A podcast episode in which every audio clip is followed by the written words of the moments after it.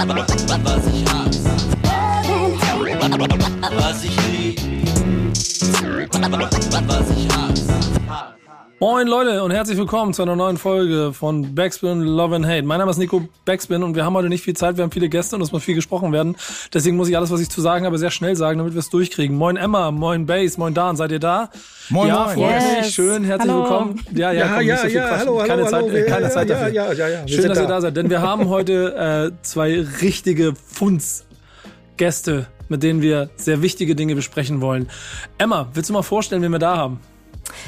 Ähm, ja, sehr gerne. Wir haben zum einen, ich würde sagen, äh, Deutsch-Rap-Journalismus-Legende Falk Schacht äh, hier mit bei uns im Podcast. Aktuell macht er den Queerer Deutsch-Rap-Podcast bei Puls.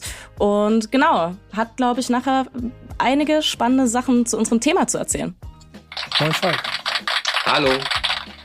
Ähm, ich hoffe, du bist nicht so wortkarg wie jetzt hier in dieser Begrüßung, aber äh, wahrscheinlich. Nee, du hast gesagt, es muss, es muss schnell gehen. Also danke für die Blumen, wenn wir doch mehr Zeit haben. Du bist wahrscheinlich auch in 14 Projekten gleichzeitig unterwegs. Mal gucken, gucken, wie viel du hier einfließen lassen kannst. Zweiter Gast. Genau, der zweite Gast ist Roger Reckless, also praktisch ähm, Kollege direkt aus dem bayerischen äh, Rundfunk von Falk. Ähm, genau, und Rapper, Producer, Autor, eigentlich die Frage, was ist er nicht? Ähm, genau, und ist heute auch hier und erzählt uns ein bisschen was zu dem Thema, was wir vielleicht nachher noch vorstellen. Was wir nachher noch vorstellen, auf jeden Fall. Moin. Hallo, hallo, servus. Handwerker bin ich nicht, wollte ich noch mal Ja, hineinwerfen. stimmt. Oh, da, da kann man ganz weit drüber diskutieren, über das Wort Handwerk dann, aber okay. Aber Mundwerker. Mundwerker, Mundwerker. genau. Mundwerker bist du. Und das ist ja mit- am Anfang von jeder Folge schon, dass wir den Raum nehmen wollen, um mal ein bisschen zu erklären und zu, zu hören, was bei euch los ist. Jetzt sind wir mit euch beiden ja nicht im tiefsten Untergrund äh, von Hip-Hop Deutschland unterwegs. Äh, trotzdem, mein lieber Roger Reckless, kannst du ein bisschen zusammenfassen, äh, wo gerade Status Quo bei dir ist?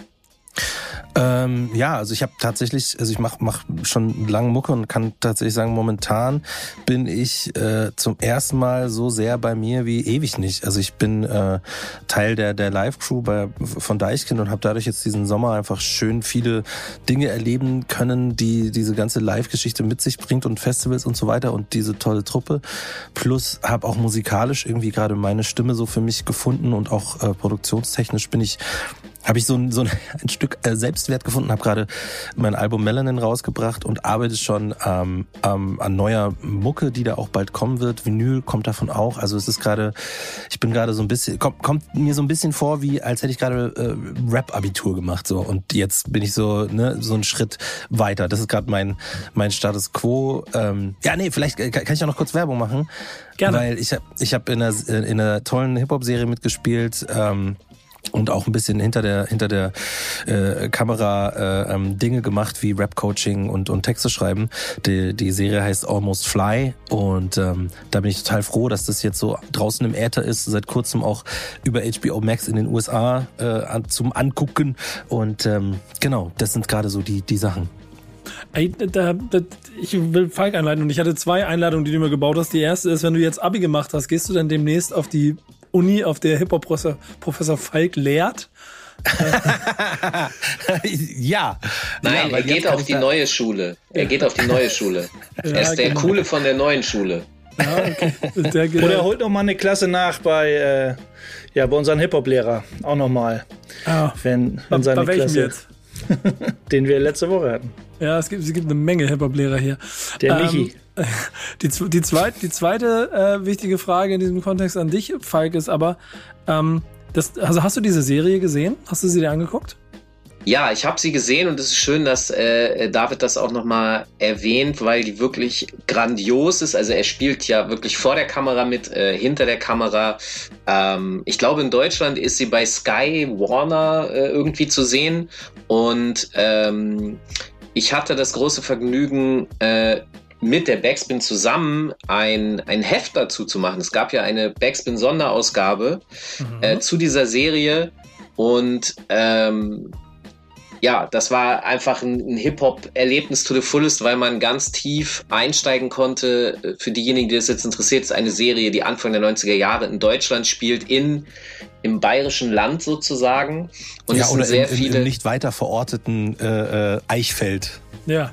Genau, das gibt's nicht, aber Straight Outta Eichfeld, äh, so, so heißt, glaube ich, die Graffiti-Crew, wenn ich mich richtig erinnere, die da äh, Pieces zieht und so.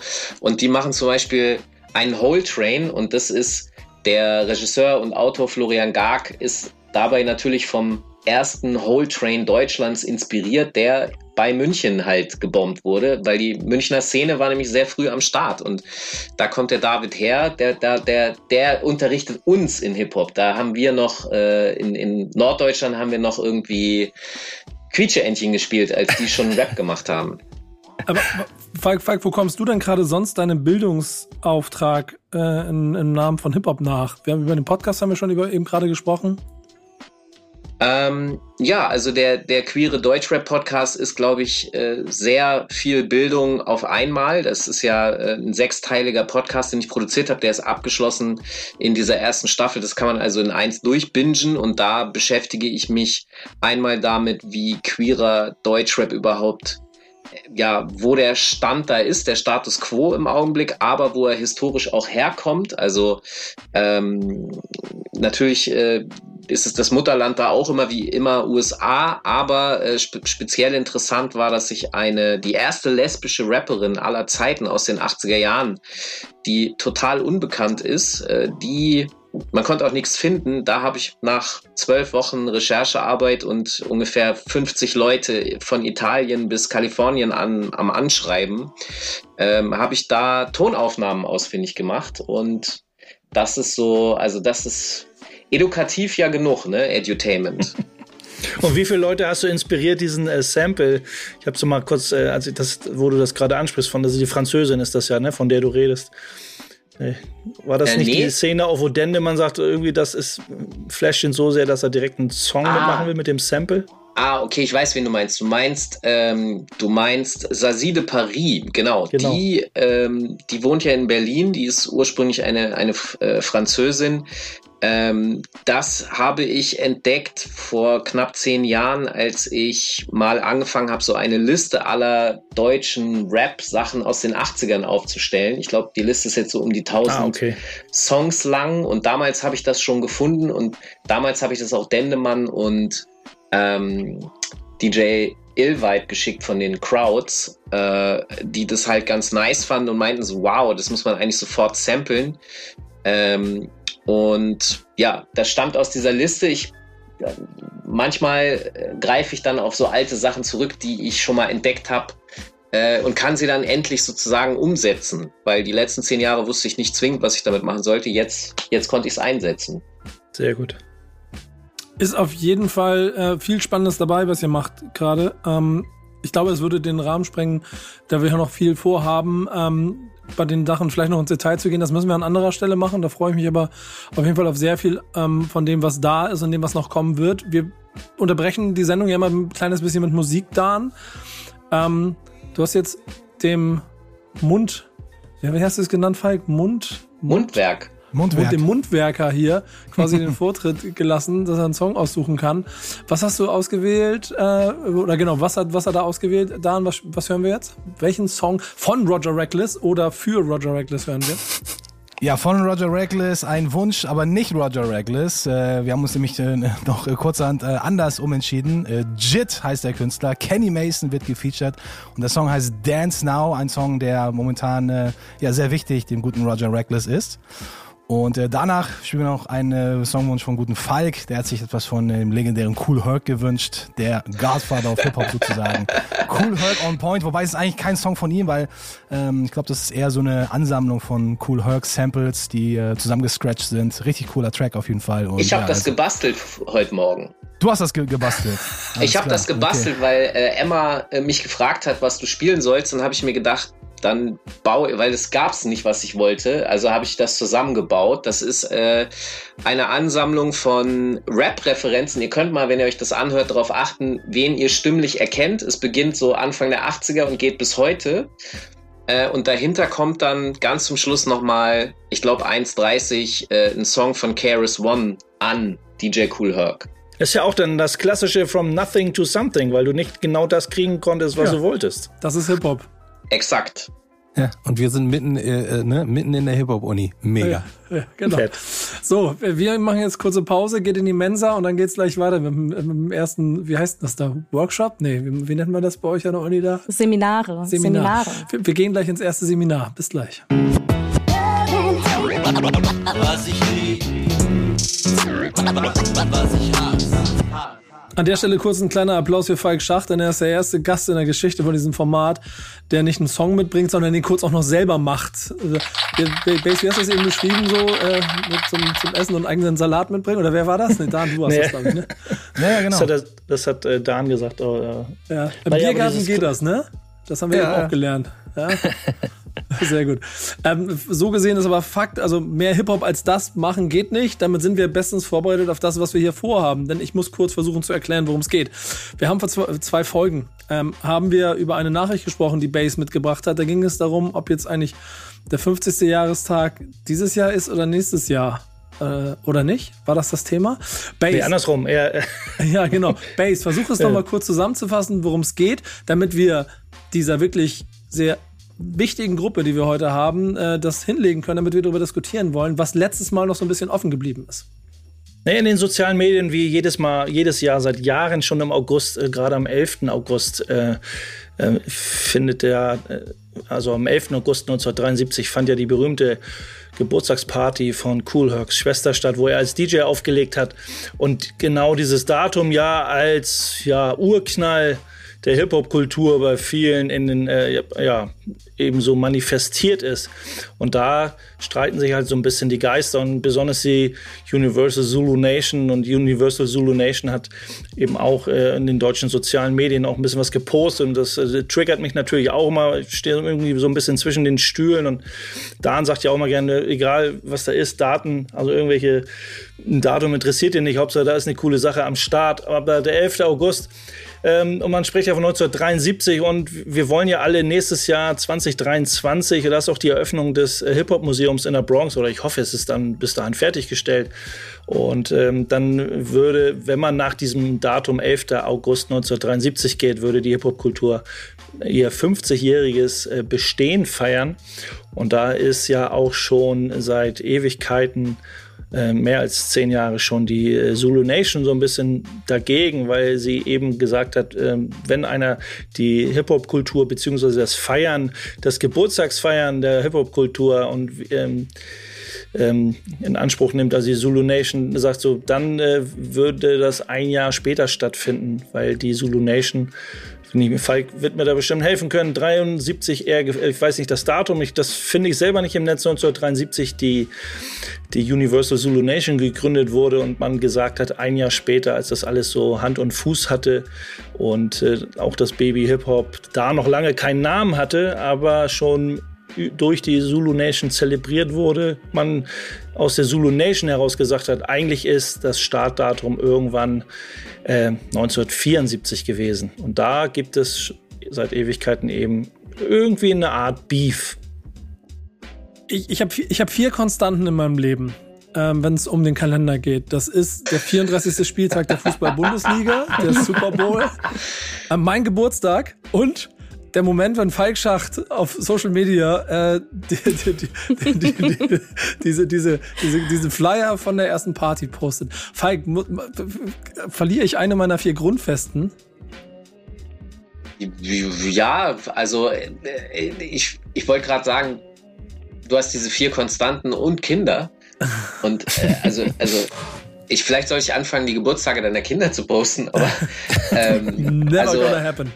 Nein, nein, nein, nein. Aber äh, also die, die Konstante, ich glaube nicht, dass du sie äh, verlierst. Der, der zusammengekartete Song oder Edit, den ich da gebastelt habe, der besteht ja aus sehr vielen Zeilen, ähm, die ich gefunden und dann zusammengebaut habe über Cool Herc von Jay-Z, Game, aber auch zurückgehend bis Curtis Blow und Karis One in den 80ern und so. Also es wird eigentlich seit eben fast 50 Jahren sich auch auf Cool Herc bezogen. Jay-Z rappt da halt, ey, vielen Dank an Cool Herc, ohne ihn wäre ich wahrscheinlich Merc, also wäre ich ermordet worden. Ähm, und ich kann mir nicht vorstellen, dass diese Streitereien, dass die das verändern werden. Also vor allem auch der, der Gag, um mal ein bisschen zu verstehen, in was für einer ja, Streitsituation man sich da befindet. Der Gag ist ja, dass das Hip-Hop-Museum, das am 11. August nächstes Jahr eröffnet werden soll, das ist das Universal Hip-Hop-Museum und das ist auch mit von Afrika Bambata initiiert. Ähm, aber gleichzeitig gibt es dieses Bild, was ihr geschickt habt von der Universal äh, Zulu Nation, was eben sagt, nee, nee, Hip-Hop ist eigentlich nächstes Jahr erst 49 und nächstes Jahr feiern wir erst äh, oder feiern wir 50. das 50. von der Universal Zulu Nation und die Frage, die ich da stellen müsste, ist, wer spricht da eigentlich? Ich glaube, das, das ist die entscheidende Frage. Wer ist heute die Universal Zulu Nation? Weil in Vorbereitung auf diese Sendung habe ich auch nochmal geguckt auf den unterschiedlichen Seiten, die es da gibt. Und da stellt man fest, dass die die zulunation.com, also die Hauptseite, da wird seit 2016 auch auf Instagram und so, da wird nichts mehr gepostet. Und das ist exakt das Jahr, in dem eigentlich die Zulu Nation, ich nenne es jetzt mal implodiert ist, äh, implodiert, weil es ja gegen äh, Afrika Bambata Vorwürfe der sexuellen Gewalt und Missbrauchs von Minderjährigen gibt. Inzwischen in mehrfachem Fall. Es gibt ganz aktuell auch ein Gerichtsverfahren in New York, das läuft von einer Person, die aufgrund der Verjährungsdaten äh, noch die Möglichkeit hatte zu klagen und das auch gemacht hat. Dieses Verfahren läuft aktuell. Äh, Afrika Barbata ist nicht auffindbar, deswegen kann man ihm die Gerichtsdokumente nicht zustellen. Und mit Implosion meine ich, in 2016 wurde offiziell bekannt gegeben, dass Afrika Bambata nicht mehr Führer der Zulu Nation ist.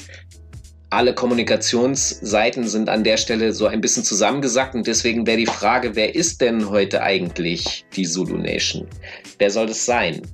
Ist ja auch die Sache, dass, also jetzt, okay, natürlich war äh, Africa Bambata so der Mitbegründer oder der Begründer der Zulu Nation, beziehungsweise dieser, dieser Vereinigung, um genau die Kids von der Straße zu kriegen, von den Gangs weg, wegzukriegen und, und hat natürlich viele Leute um sich rumgeschart und es sind viele Leute gekommen und gegangen und haben die Zulu Nation und dann die Hip-Hop-Kultur natürlich groß gemacht. Das ist natürlich immer schwierig, das alles an einer Person. Natürlich ist Africa Bambata für viele genau das Aushängeschild wie Cool Herc dann eben auch. Und da ist vielleicht so eine, ich kann mir vorstellen, natürlich sind, wenn dann lange nichts passiert ist, so viele Splittergruppen, auch gerade Universal Zulu Nation in Germany, die sehr viel in den sozialen Medien macht und da auch so ein bisschen äh, ihr Standing vertritt, wie es eigentlich zu sein hat, weil das vielleicht ist das auch für viele Leute einfach nur so ein generelles Respektsding. So, gerade in der, in der Hip-Hop-Kultur, wo es sehr, sehr viel um, überall, überall sollte es um Respekt gehen, aber gerade da ist es sehr weit vorne plakativ, die ist gerade dieses Respect-Ding äh, wo man sagt, so Leute, ist das schön und gut. Die Zulu Nation oder jetzt aus der Bericht von Deu äh, aus Deutschland haben ja auch gesagt, sie wollen kein Beef mit Cool Herc, aber sie danken ihnen für seine Innovation und äh, seinen Beitrag als Pionier in der ganzen Sache. Aber man möchte, man soll doch die Sache mal gerade biegen und gerade richtig stellen. Das wird immer so von vielen aus vielen Ecken verlangt. Jetzt nicht natürlich nicht von Bamberta direkt, aber von vielen Mitgliedern oder Weg, äh, Wegbereitern oder mit, ja, Mitstreitern dieser Organisation. Das ist richtig. Es ist auch tatsächlich nicht nur die Zulu Nation. Den, den Streit gab es ja im Grunde vor knapp zehn Jahren ja bereits. Genau. Da, da stand ja dann sozusagen der 40-jährige Jahrestag an und da ist das richtig hochgekocht. Ähm, da gab es richtig Stress. Das wurde dann nach einer Woche ungefähr wieder eingefangen. Ähm, damals gab es, wie gesagt, auch noch die Zulu Nation in der Verfassung, wie man sie vorher kannte, mit Afrika Bambata eben als Führer. Und ähm, man hat es dann irgendwie hingesetzt und ge darauf geeinigt, dass man sich nicht stressen will. Es gibt ja noch einen dritten in dieser, wenn man von einer äh, Dreifaltigkeit des Hip-Hops spricht, gibt es natürlich noch äh, Grandmaster Flash. Nachdem es diese äh, äh, die, diese Trennung zwischen Afrika Bambata und der Zulu Nation gab, äh, wurde ja auch der 45-jährige Geburtstag gefeiert. Der wurde, vielleicht erinnert ihr euch daran, da gab es einen kompletten Tag lang auf Google, immer wenn man Google aufgerufen hat, gab es da äh, Videos und man konnte sich irgendwie zwei Turntables auf die Seite ziehen und scratchen lernen. Und das war auf Cool Herc auch gemünzt und daraufhin hat sich vor allem Grandmaster Flash sehr verkrampft und hat ein längeres Video veröffentlicht, in dem er gesagt hat, ey, cool, Herc, pass mal auf, es gibt nur noch uns zwei, so er hat nicht mal den Namen Afrika Bambata gedroppt, es gibt nur noch uns zwei und wir müssen untereinander klären, wie das hier zu sein hat. Und das ist äh, auch nur ein, dann im Grunde ein Drittel des Bildes, weil es gibt noch die Fraktion, weil das ist ja das Bronx-Narrativ, von dem wir hier sprechen, wenn wir über Geschichte sprechen. Ähm, es gibt auch noch das Queens und Brooklyn und Harlem Narrativ. Das sind diejenigen, die vor auch über zehn Jahren eine Doku veröffentlicht haben, wo sie gesagt haben, die heißt Founding Fathers, wen das interessiert. Ähm, da wird erzählt, ey, ihr in der Bronx habt nicht Hip-Hop erfunden, sondern wir drumherum, wir haben auch Hip-Hop gemacht und ihr nehmt es von uns weg. Also die Fraktionen gibt es auch noch. Dann gibt es zusätzlich noch die Manhattan-Fraktion, die sagt, Hip-Hop ist eigentlich erst Anfang der 80er Jahre entstanden, nämlich in der Notwendigkeit, als man das gegenüber solchen Menschen wie uns definieren musste, also den Journalisten, weil die gefragt haben, was, was ist das, was macht ihr da?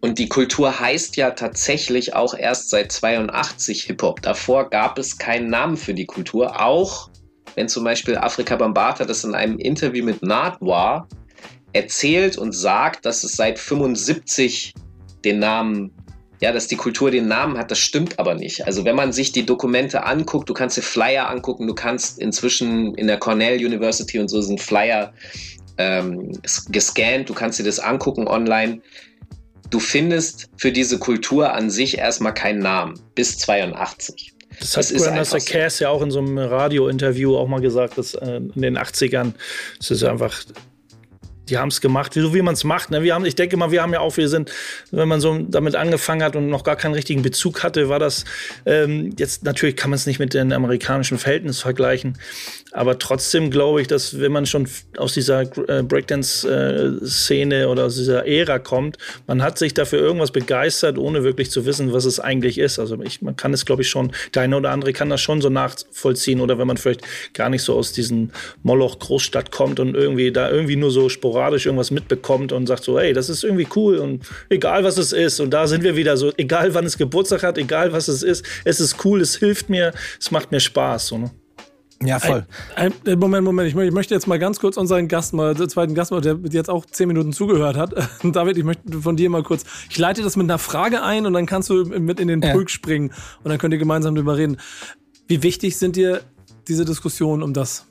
Das ist genau deswegen wollte ich auch gerade äh, wollte ich auch gerade ansetzen, was zu sagen. So die für für mich, weil ich bin einer dieser dieser dieser Kids aus dem aus dem aus einem Block in einem Dorf. Also allein das ist schon eine Combo, die super weird war ne, in der in der Zeit. Dann noch ein schwarzes Kind so in einem bayerischen Dorf im Block.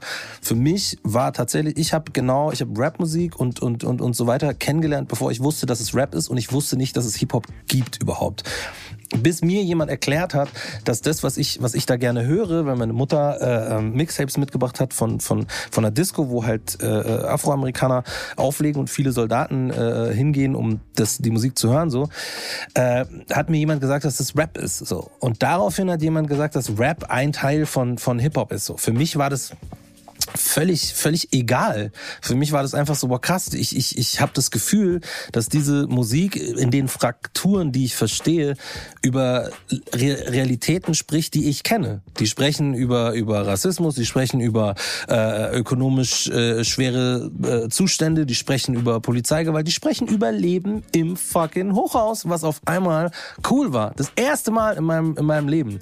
So, weil äh, ähm, damals wie heute ist äh, das Leben im Block oder im Plattenbau super negativ behaftet. So. Und das hat mir ganz, ganz viel gegeben. Und genau deswegen ist für mich persönlich, ist es total krass, dass es diese, diese Diskussionen äh, gibt über wann, jetzt, wie, was, weil am Ende des Tages ist es so, äh, äh, finde ich, so ich bin allen Akteuren und Akteurinnen dankbar dafür, dass es überhaupt so weit gekommen ist. Dafür, dass es mich in meinem fucking Blog, in meinem fucking Dorf erreicht hat.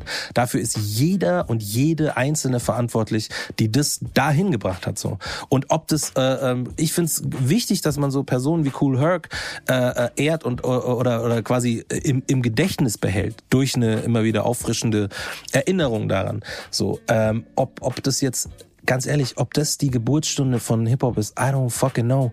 So, weißt ich meine? Also vielleicht war in irgendeiner Party, an irgendeinem Block, den wir alle nicht kennen, dieselbe Situation ein Jahr, einen Monat, drei Monate vorher so und trotzdem ist es völlig in Ordnung. Cool Herc äh, äh, zu, zu, zu feiern. Nicht, weil er da der Erste war, sondern weil er auch konstant äh, lange da dabei war und das mit geprägt hat. so Und diese, dass die Zulu Nation kommt und sagt, ja, aber ist ja auch eigentlich irgendwie und das, das verstehe ich auch alles. Und diese, diese, was, was du erzählt hast, Falk, dass die umliegenden Boroughs auch kamen und waren so, ja, aber hey, es wird immer nur das Bronx-Narrativ erzählt. Wir waren auch dabei. Das, für mich ist es halt so eine, so eine Politiksache, ne? Und das ist so, so, so schlimm. Das sind alles Viertel, in denen äh, Afro- und, und, und lateinamerikanisches äh, äh, Leben äh, stattgefunden hat, das nirgendwo Beachtung gefunden hat. Und durch diese Kultur, Jugendkultur, äh, hat quasi dieses Leben ein Sprachrohr gefunden und eine Möglichkeit, äh, nicht nur musikalisch, sondern eben auch durch durch Züge. Es, es ist so eine stadtgebundene Sache, dass man eigentlich äh, ähm, sich hinsetzen müsste und einfach ein fiktives Datum, auf das sich alle einigen, äh, äh, machen müsste, wo man sagt, ey, da ist, da, wir feiern da alle zusammen die die Geburtsstätte des, des Hip Hop, wenn das unbedingt äh, sein muss. So, aber ich finde, ich kann mir wie gesagt nicht nicht, äh, ähm, ich finde die Diskussionen irgendwie so ein bisschen ähm, am, am Ende des Tages am Thema vorbei. Es ist halt Politik. Ich verstehe, dass jeder gehört sein will und jeder gehört werden möchte, gerade in dieser, in dieser, äh, in, ja, mit dieser Geschichte, die, die, die diese Kultur auch hat. Aber ähm, gleichzeitig wäre das der beste Weg, um zusammenzukommen und alle Teile dessen zu feiern. Ist ja auch, vielleicht hat es die Regierung, die amerikanische Regierung hat es vielleicht auch richtig gemacht. Ich weiß nicht, wer da jetzt der Initiator war, aber es gibt ja den, sie haben, es wurde ja mehr oder weniger der, der Hip-Hop History Month äh, initiiert und der für mich dann schon fast wichtiger ist, als jetzt dieses, dieser einzelnen Tag, wie du, David, wie du schon sagst, wenn das, wer weiß, was eine Woche vorher oder so passiert ist oder einen Monat vorher, da, da wäre es ja genauso, was, was gehört zu Hip-Hop oder welche, welche, welche Säulen der Hip-Hop-Kultur sind fester Bestandteil und dann könnte man wieder umschwenken und sagen, den ersten großen Bericht über Taki 183, den hat es schon in den späten 60ern gegeben. Und da müsste man dann eigentlich sagen, eigentlich ist 1968 oder wann das war, das vielleicht die Hip-Hop-Kultur mit Taki 183 entstanden. Und die Musik kam denn danach. Äh, da könnte man jetzt auch wieder ewig und drei Tage drüber diskutieren. Voll, voll. Da könnte man genauso reinschmeißen, dass es dieses Prinzip von Cyphern auch schon in afrikanischen Stämmen gab, bevor die ganzen Menschen nach Amerika gekommen sind. Ne? Also deswegen meine ich, es ist, es ist quasi für mich persönlich ist der Tag komplett egal. Wichtig ist, dass diese, dass ähm, das, was geschaffen wurde, das finde ich total wichtig, dass äh, festgehalten wird, wer das gemacht hat. Dass es eben nicht eine, eine äh, äh keine Ahnung, äh, äh, irgendein, äh, irgendeine privilegierte Person von irgendwoher gemacht hat, sondern dass das aus dem, dem Problem heraus, nicht repräsentiert zu sein, nirgendswo stattzufinden, passiert hat, plus diese, diese, diese ganze Violence und, und, und Gangsituation, die damals war, wo die gesagt haben, okay, wir müssen wir müssen andere Wege finden. Und ich finde es so krass, dass, weil wir eingangs das hatten, dass Falk nicht gefunden hat, was er wollte und es selber gemacht hat. Und da genauso. Die haben, es gab keine politische äh, Kraft, die es geschafft hat, diese Kriminalität irgendwie äh, äh, ähm, unter Kontrolle zu bringen, sondern die haben es selber machen müssen. Und dass sie sich dafür entschieden haben, einen kreativen Weg zu gehen, äh, ähm, oder dass sich das so entwickelt hat, so besser, ist, ist für mich absolut äh, ähm, erwähnenswert und erhaltenswert auch die Story, aber das Datum ist für mich eher wurscht. Falk, ist dir diese Diskussion wichtig? Du als jemand, der ja quasi so ein großes Herz für diese Art von Recherche hat, um zu belegen, aber vielleicht auch Ursprünge und Quellen und sowas alles zu finden. Glaubst du, dass diese Suche, also ist, ist und die Diskussion darum, ist die gerade wichtig? Also ja, sie ist wichtig, weil äh, sie Energie reinbringt, um noch mehr Forschung darüber äh, möglich zu machen. Ähm, die Diskussionen sind definitiv politisch, das stimmt. Ähm, es gibt da auch noch weitere Facetten und Ebenen, die, die es noch komplizierter machen als das, was wir bisher hier schon hatten. Ich will da gar nicht in die Tiefe gehen, aber ähm, es ist deshalb wichtig, finde ich auch, weil man ich finde einen Tag zum Zelebrieren oder dann von mir aus auch gerne einen Monat, finde ich eben auch einen entscheidenden Punkt, ähm, dass man den hat, damit man da eine Regelmäßigkeit reinbekommt. Und deswegen finde ich das schon gut. Ähm, ich glaube, vom 11. August werden wir nicht mehr runterkommen, wenn ich ehrlich bin. Die Streitigkeiten darum sind politisch und ganz am Ende des Tages geht es, glaube ich, auch dann darum, also es geht um Deutungshoheiten, es geht um Macht und ähm, was ich daran spannend und interessant finde, ist natürlich so ein kulturwissenschaftlicher Hintergrund. Mich interessiert, wie entsteht Kultur, genau, also weg von Politik. Kultur ist ja sozusagen eine, eine Reaktion auf politische Verhältnisse, die entsteht ja dadurch. Das ist auch das, was David gerade eben meinte. Ähm, und dass es da aber auch innerhalb dann wieder unterschiedliche Auffassungen gibt, weil die Party von Cool Herc natürlich eine ganz andere, das war ein geschlossenes System, was ganz anderes ist als eine Zulu Nation Party, die offen war, wo halt jeder äh, äh, lang gehen konnte, damit aber entsprechend auch zur damaligen Zeit gab es eben sehr viel Gewalt, äh, dementsprechend auch da viel passiert ist und auf Cool Herc Partys ist nichts passiert, weil du da eingeladen werden musstest und dieses Ding, was wir kennen, dieser Flyer ist eigentlich auch kein Flyer, sondern eine Indexkarte aus der Schule. Da kommen wir zum nächsten Punkt, nämlich Cindy Campbell, die Schwester, das wird auch immer nicht miterzählt. Eigentlich ist es ihre Party gewesen. Sie hat ihren Bruder gefragt, mach doch mal bitte und den Rest hat alles sie organisiert, ja? Also eigentlich ist das eine, eine weibliche Erfindung, dieses Hip-Hop-Ding für mich äh, aus dem Strang heraus. Und es ist eine Indexkarte aus der Schule, wo drauf gemalt wurde, bitte komm vorbei. Es ist also sozusagen, ey, du kommst hier nicht rein, ja, nur für Mitglieder. Ähm, das war Cool Hercs Party sozusagen oder eben eigentlich Cindys Party, wenn man genau nimmt, wenn man es genau nimmt. Und ein Aspekt, den ihr auch schon angesprochen habt, eigentlich gab es alles, wirklich alles, was wir aus dem Hip-Hop kennen, schon vorher. Ganz viele Leute denken halt, das ist wie aus einem luftleeren Raum plötzlich entstanden. So ist es nicht. Alles baut, und das ist das Kulturwissenschaftliche, alles baut aufeinander auf. Graffiti gab es vorher, Rap konnte ich in den, in den äh, letzten Jahren konnte ich bis in die Zehner Jahre, weil es da Davor gibt es zu wenig Tonaufnahmen, aber ich kann die bis in die Zehner Jahre zurückverfolgen, wo Leute rappen und flowen. Ich habe Tonaufnahmen von sowas. Und ähm, das heißt, nichts, nichts, Grandmaster Cass hat das mal perfekt zusammengepasst. Hip-Hop didn't invent anything, Hip-Hop äh, reinvented everything. Das hat er gesagt. Und ähm, damit hat er recht. Es wurde genommen, was schon da war, es kommt alles zusammen in, in diesen Vierteln in New York. Es entwickelt sich, es wird medial über die Welt verteilt und dann kommt es eben auch im Dorf äh, vom David an und dann ist es erstmal eigentlich egal, aber es macht Spaß. So, und das, das sehe ich genauso, aber Interesse für alle Details habe ich ja trotzdem, weil ich ein Nerd bin. Ist ja auch so ähnlich, als wenn man sagt, man hat früher Soul- und Funkmusik gehört in den 60er, 70ern. Und dann hat man angefangen, also benenne ich das eigentlich immer, wenn man angefangen in den 80ern, 90ern zu samplen und dass man ja auch schon als Neo-Soul betrachten könnte, wenn man im Prinzip unter diesem, diesem Soul- und Funk-Sound huldigt und das wieder reinvented, Falk, wie du es gesagt hattest, um da sozusagen diesen zeitgeistigen Stempel drauf zu drücken, der gerade Trend ist. Ähm, so wie es jetzt auch mit modernen Sachen gemacht wird. Und natürlich spielt dann eine große Rolle ein zeitgeistiger Stempel und natürlich äh, die Kids auf den Straßen von New York und gerade in diesen Problemvierteln, das ja auch eine Art Stempel der ganzen Sache draufgedrückt und ihren eigenen, ihren eigenen Flavor gegeben. Da gebe ich dir vollkommen recht. Ne? Was auf jeden Fall, was ich extrem wichtig finde, ist tatsächlich aber eben, dass es auch dokumentiert und erforscht wird. Das findet in Amerika sehr gut statt, Hip-Hop-Studies. In Deutschland beginnt das jetzt langsam, aber auch, auch das ist wichtig. Absolut. Und das finde ich auch total interessant. Deswegen finde ich es auch voll geil, wie du gesagt hast. So, das eine ist Politik, das andere ist kulturwissenschaftliche Forschung.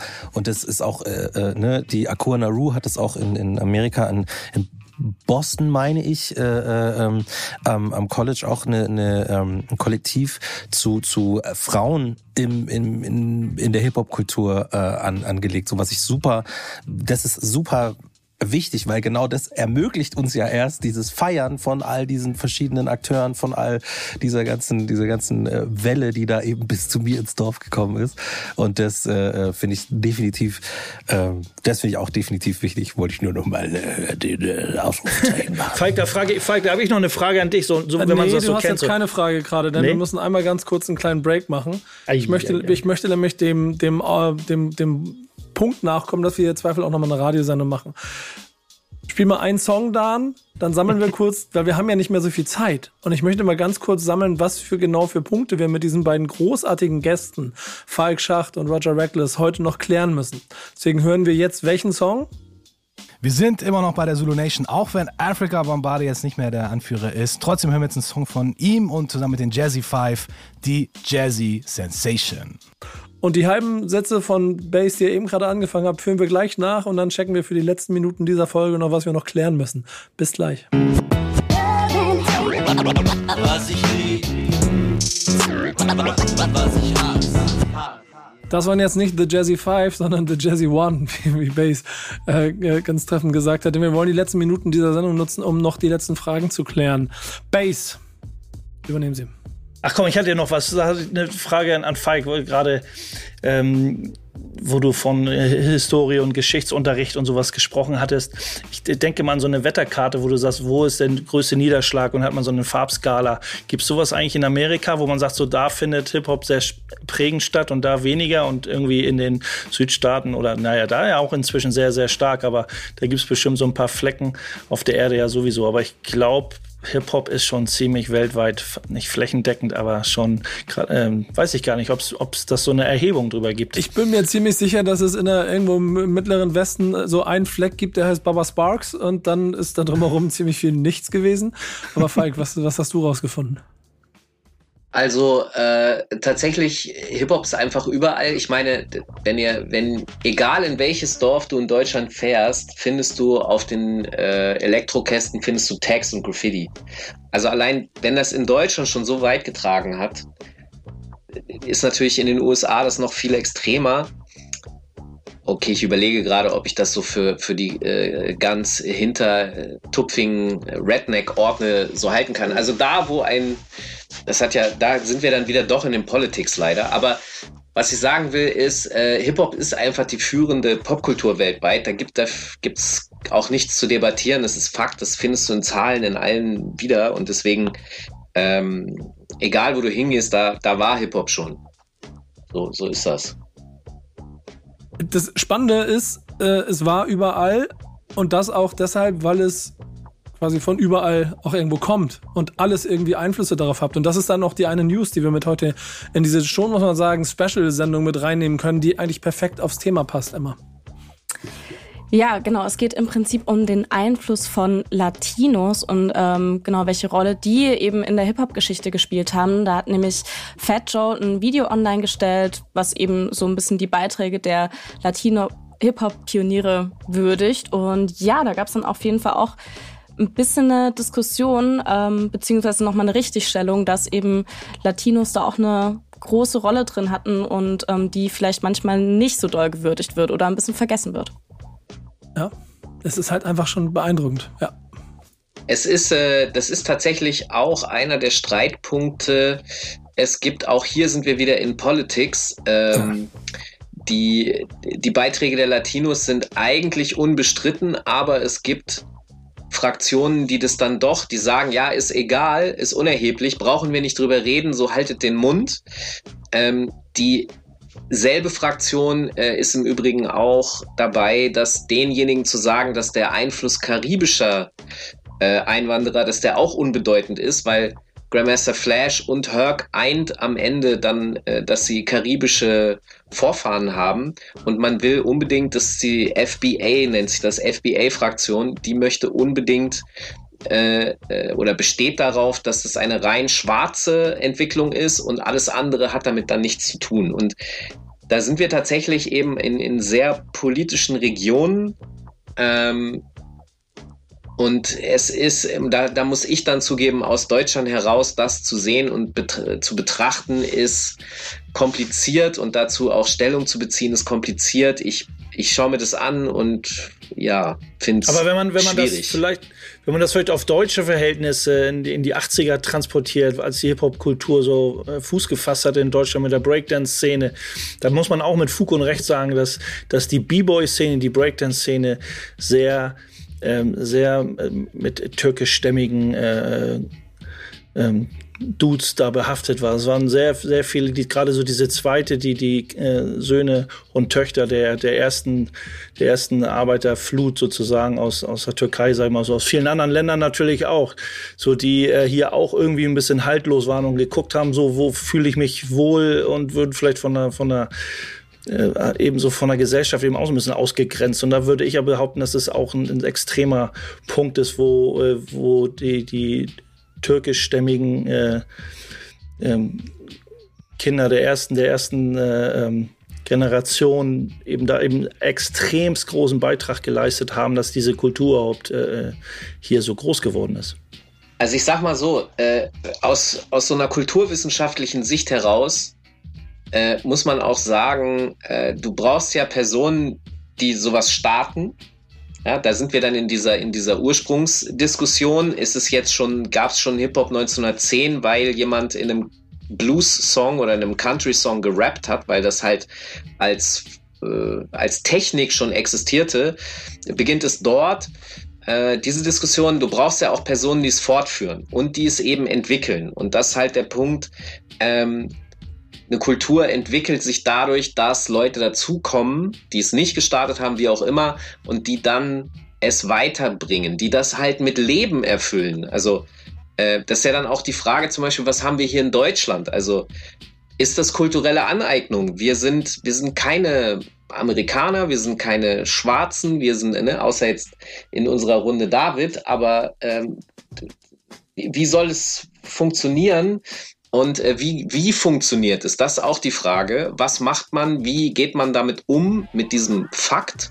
Und das sind alles da Diskussions- und Streitpunkte, die äh, an dieser Stelle, was du Emma gesagt hast, bei der News genau hochkommen, dass man eben genau darüber sprechen und diskutieren kann und auch muss. Voll. Und da, da will ich auch gleich äh, sagen, so es ist äh, ähm, wegen kultureller Aneignung äh, zum Teil ja. Zum Teil ja und zum Teil nein. Also weil ich absolut gibt es Leute, die die überhaupt nichts zu tun hatten mit mit dem Prinzip, was wo, wo diese Musik herkommt, wo diese Kultur herkommt, wo die ganzen Auswüchse davon herkommen und äh, haben einfach gedacht, hey, das klingt cool. Das äh, und es ist es klingt auch nicht so schwer. Das kann ich auch machen. Reime kann ich auch machen. Ich mache jetzt Hip Hop und äh, ähm, das dann so so so quasi nicht ganz zu durchdringen, äh, sondern sich zu zu eigen machen und auch nicht zu verweisen auf die Leute Leute, wo das herkommt und so weiter. Das ist definitiv kulturelle Aneignung, sich damit Cash zu machen. So wenn ich, ne, ist, und egal, ob das jetzt 1900, äh, keine Ahnung, 88 oder oder 85 oder 2021 ist so. Die das das und und ich meine nicht damit, ich bin kein Purist, der sagt so, na, es muss Boom Chuck und SB12 und Ding, sondern äh, ähm, ich meine tatsächlich den Geist von von dieser Musik zu verstehen und das ist so interessant, dass gerade gerade in, in in Deutschland moderne, junge Rapper und Rapperinnen habe ich den Eindruck, teilweise besser verstehen, wo es herkommt und besser verstehen, wie es zu nützen ist, nämlich äh, im, im, im gleichen Prinzip von so ein, so ein Sendungsbewusstsein und so ein, so ein, äh, ähm, so ein, so ein, so ein Bewusstsein von, hey, ich habe hier etwas an, an der Hand, was ich, was ich, was ich nutzen kann, um etwas zu bewegen. So, ich denke so an Absilon oder so, äh, äh wo, wo, du, wo du sagst so, ich, das ist die Macht nicht nur des Wortes, sondern eben die Macht von Rap, des gesprochenen Wortes über Beats so. Und da habe ich schon den Eindruck, dass das äh, ähm, dass man auf jeden Fall sagen kann, es hat hier unglaublich viel kulturelle Aneignung stattgefunden. Unglaublich viel. Schwarze KünstlerInnen äh, sind quasi erst jetzt langsam so richtig äh, existent äh, äh, in dieser deutschen Musikwelt. Äh, ähm, und, und das ist, das ist ein, wir versuchen das, glaube ich, an unterschiedlichen Stellen aufzuarbeiten, äh, gerade so. Aber das hat es definitiv gegeben, was nicht bedeutet, dass generell Hip-Hop machen und nicht schwarz sein, nicht aus den USA zu sein, dass das kulturelle Aneignung ist. Auf gar keinen Fall. So, aber äh, ähm, ich, ich, ich äh, finde, das ist, ein, das ist eine super gute Sache zu diskutieren. Da muss man auch meines Erachtens nirgendwo rauskommen, dass man sagt, hier und hier ist das Raster, das wir jetzt äh, nach der Diskussion eröffnen können, wo wir sagen, check eins, zwei, drei. Wenn das erfüllt ist, ist es keine Aneignung. Wenn das erfüllt ist, ist es Aneignung. Ja, ist ja auch Quatsch. Ne? Eben, genau. Also das ist wie so, eine, wie, so eine, wie so eine Schablone, die man auf jemanden rauflegen will, ohne irgendwie seine Intention, sein, sein, sein Mindstate zu kennen. Also ich kann nicht Exakt. sagen, du, bist, du, du machst keinen Hip-Hop oder du bist, das ist kulturelle Aneignung, ohne jetzt mit ihm gesprochen zu haben, für ihn kennenzulernen als Menschen, sondern wie, wie, er, wie er die Sache fühlt und wie er sie, wo seine Reise, Hip-Hop-Reise noch hingehen will. Also da bin ich, sollte man vorsichtig sein, dann immer so, so Schablonen zu benutzen. Eben, finde ich eben auch. Und gleichzeitig ist es super wichtig, die Diskussion zu führen, dass Leute sich überhaupt Gedanken machen, dass sie merken so, ah krass, äh, stimmt, habe ich mir überhaupt keine Gedanken gemacht. Ich, ich dachte, ich dachte, ich mache einfach. Und ich dachte, es ist cool, weil meine Nachbarn finden es cool und irgendwie habe ich jetzt auch schon ein paar Spotify-Plays so, sozusagen so, nee, das ist, äh, ähm, du übernimmst hier was und indem du das übernimmst, bist du Teil von, von, von etwas. Und das ist, finde ich, total gut, das zu wissen und sich dann trotzdem davon zu dis nicht distanzieren, aber so quasi weiterzuentwickeln und das weiterzubilden. Aber ich finde es halt cool, eben das zu wissen und da auch äh, ähm, ja, so ein bisschen sich mit auseinanderzusetzen. Aber ist ja auch wie so ein Gärtner oder wie so ein Botaniker, der irgendwie so Kreuzungen, also Pflanzenkreuz und dann eine neue Mischung und hier und da. Also ich weiß nicht, ob man das so vergleichen kann, aber da ist man, geht man ja auch, man, man ist jetzt kein Disrespekt gegen den alten Sachen und alles, man, aber man ja. probiert viel aus, man probiert viel aus, was irgendwie geht und um etwas Schönes, also es geht jetzt mal um was Schönes zu erschaffen ja. und irgendwie was, was Neues, um was Vielfältiges zu erschaffen. Also deswegen kreuzt man ja auch viele, viele Sachen, gerade jetzt, jetzt in der Wissenschaft und, und sowas das ist auch das, was, was Falk ja vorhin meinte, dass Kultur daraus entsteht, dass es sich aus allem, was schon da ist, Sachen nimmt und dann die, die neu interpretiert und, und, und, und vielleicht das Gleiche in anderem Kontext setzt und so weiter. Und das, das muss ja möglich sein. Und gleichzeitig darf in diesem Prozess des Nehmens und des Neuinterpretierens nicht hinten runterfallen, wo ich das her habe. Also finde ich so, ne? Ich, ich selber mache eine, eine, eine japanische Kampfsportart, die in Brasilien groß gemacht wurde. Brazilian Jiu-Jitsu. So. Es ist immer noch, am Ende des Tages, ist es immer noch Judo. Weißt du, ich meine? So, und das ist, das ist so, das ist das, ich, ich, ich muss deswegen nicht sagen, so, ich höre jetzt auf damit, aber ich muss, finde ich, wissen, wo es herkommt, damit ich es auch äh, wertschätzen kann, was da alles für, für Entwicklungen kamen, bevor ich da war. Und äh, das finde ich einfach wichtig. Muss halt bewahren. Es geht halt, muss halt in die Breite gehen und nicht, wie du sagst, ja. hinten wegfallen, sondern einfach, es kann schön, ne, links und rechts ist so viel Platz, einfach in der Breite bleiben, dass es für alle irgendwie noch erreichbar bleibt. Aber genau deshalb, genau deshalb ist ja sozusagen die Forschung auch so wichtig, auch die Dokumentation ist so wichtig, weil man nur daraus dann tatsächlich ableiten kann, wo es herkommt, was es ist, wer es gemacht hat. Ja, wer hat es erfunden? Diese Frage genau. Und ähm, was halt nicht passieren darf, ist halt das, was mit Rock'n'Roll passiert ist, weil da ist das genau so gewesen, dass Rock'n'Roll sich angeeignet wurde, dann weltweit äh, sich verbreitet hat und als komplett weiß gelesen war, so dass Jimi Hendrix irgendwie der Exot war als schwarzer Gitarrist. So, das ist, das ist etwas, wovor die, ne, die schwarze Community Angst hat. Zu Recht auch. Es ist einmal so passiert. Das darf nie wieder passieren. Und ich glaube, wir haben heute einen kleinen Beitrag dazu geleistet. Uns rennt die Zeit für dieses Format weg, aber ich merke, wir können in gleiche Konstellation nochmal wieder zusammenkommen. Danke Roger Reckless, danke Falk Schacht. Ich hoffe, ihr da draußen habt ein bisschen was mitgenommen. Wir werden es fortführen, auch in diesem Format, denn dazu ist Backspin Love and Hate da. Bis dann, bis zur nächsten Folge. Macht's gut. Tschüss. Was ich lieb, was ich hasse. Was ich was ich hasse.